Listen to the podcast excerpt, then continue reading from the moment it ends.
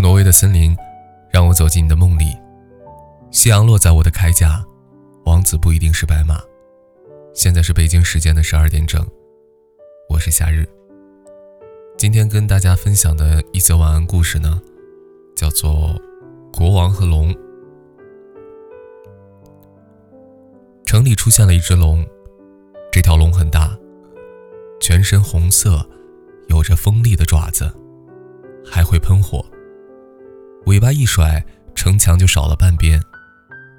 国王很伤脑筋，因为他发现他的军队打不过这条龙，他们的火枪就像是在给龙挠痒痒。根据军队里某不肯透露姓名之人所言，他似乎还听到了咕噜咕噜的声音，跟他家猫主子在爱抚下所发出的声音是一样一样的。国王没办法，只好派了他的御前侍卫前去交涉。御前侍卫穿着厚厚的盔甲，一步一步地挪到包围圈里面的时候，无精打采趴着的红龙掀开眼皮看了他一眼，还没等他开口，就一爪子把他拍飞了。国王没办法，只好又派了他的大臣去交涉。大臣仔细梳理了自己的胡子，捋好了自己的头发，穿上豪华的朝服，郑重地前去交涉。人群如流水般为他腾出空间，但是他还没来得及跟龙说上话，一个喷嚏迎面而来，大臣的衣服和头发全都没了。龙哼了哼鼻子，觉得舒服多了，就又趴下了。国王没办法，只好自己亲自去交涉。他走到红龙的面前，大声的喊道：“龙啊，你从哪里来的？”龙不理他，继续睡觉。于是国王继续喊道：“龙啊，你为什么要在这里？”龙用爪子捂住了自己的耳朵。国王很生气，于是他不顾众人的劝阻，走得更近了点，并且更大声地喊道：“你是要金币吗？还是要美女？”龙觉得很烦躁，就生气地吼了一声，口水喷了国王一脸。国王顿时变成了一只落汤鸡。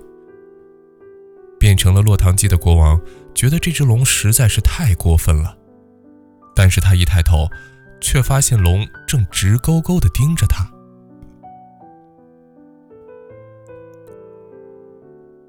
国王在圆溜溜的龙眼里看到了自己的倒影，红龙呲溜一声，国王一脸懵逼。如果他没有听错，这似乎是吸口水的声音。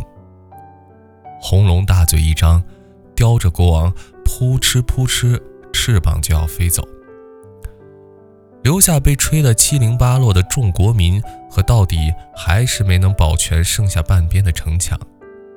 开心的飞到一半的红龙，沉迷在国王的美色中，忘记了一件重要的事。于是国王发现自己一个晃神的功夫就上了天，又是一个晃神的功夫。就开始自由落体了。红龙不见了踪影，只有一个少女咬着他的袖子，双眼亮晶晶。国王想这样下去，他和少女都要摔死了。但是幸好下面是一个大大的湖泊，两个人掉到水里捡回了两条命。住在湖里的水宝宝们。把国王和少女拖上了岸。国王背着少女，问了树精自家王国的方向，决定走回去。他穿过深深的树林，沿着长长的河流，爬过一座又一座的大山。少女每天都会吧唧他一口，然后双眼亮晶晶地看着他。然后国王就会给他讲故事。讲到第一千个故事的时候。国王回到了自己的王国。回到王国的国王从自己弟弟手上要回了王座。然后大家发现，国王不再是以前的国王了。他命令骑士们脱掉笨重的盔甲，换上轻便的防护衣。他的军队打败了邻国的军队。他命令大臣们废除繁缛的规矩，改而追求效率。他的国家越发强盛起来。少女依然每天都在他身边，双眼亮晶晶地看着他。国王也会每天都让他吧唧一下。只是很久都没有讲过故事了。强盛的国力为国王带来了邻国公主的婚约。国王答应了。邻国公主嫁过来的那一天，城里出现了一条龙。这条龙很大，全身红色，有着锋利的爪子，还会喷火。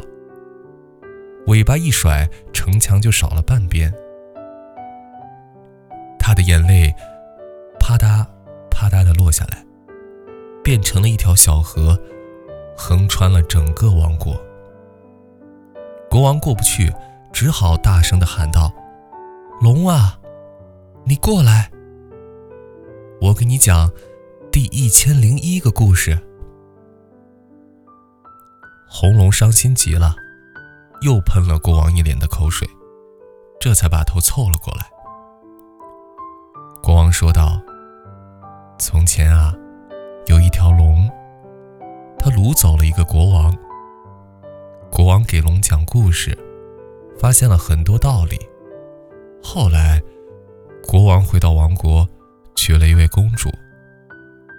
但是国王不喜欢公主，因为他喜欢龙。